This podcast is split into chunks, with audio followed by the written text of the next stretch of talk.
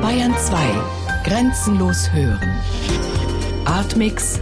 Galerie. Hörstücke und Videos.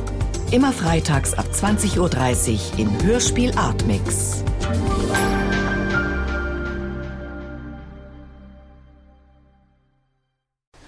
Widerstände, Luftspulen,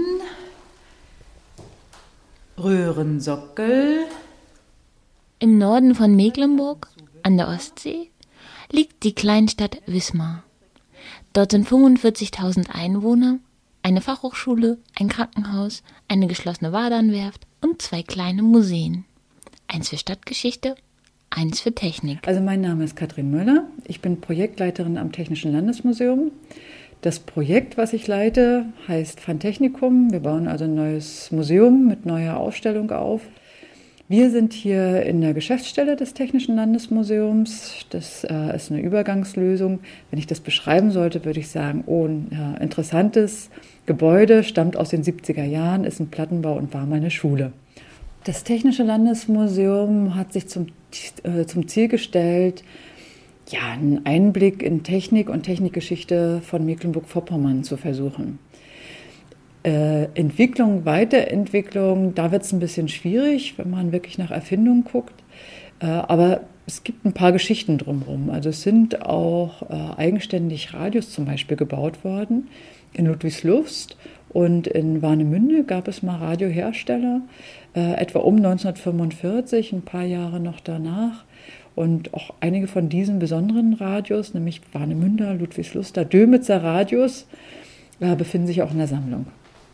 Ich treffe Frau Dr. Möller, denn ich suche einen fossilen Mecklenburger Medienapparat. Sie zeigt mir die gerade eingeräumte Radiowerkstatt und das Depot. Also hier zum Beispiel haben wir nochmal einen Riesensatz alter Röhren. Ähm, ja, die alten Radio, Radios haben ja äh, so funktioniert. Die Röhre war äh, ja das wichtigste Hilfsmittel, um Klang und Ton zu erzeugen. Und wenn die ja, nicht mehr betriebsbereit sind, braucht man halt Ersatz. Ja, und hier sind wir an der Radiosammlung. Das sind ähm, die Mitte 30er Jahre ungefähr. Aus Hier einem Regal holt Frau Dr. Möller ein Röhrenradio aus Ludwigslust.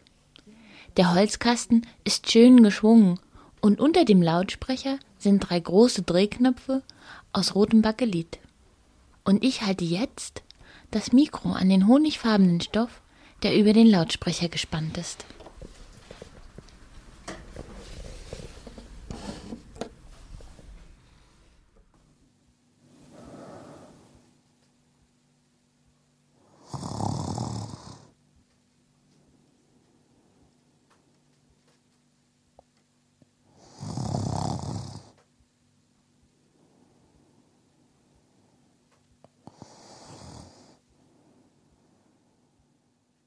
Sie hörten Provinzradio, eine Reportage von Silke Müller, produziert in Wismar 2009.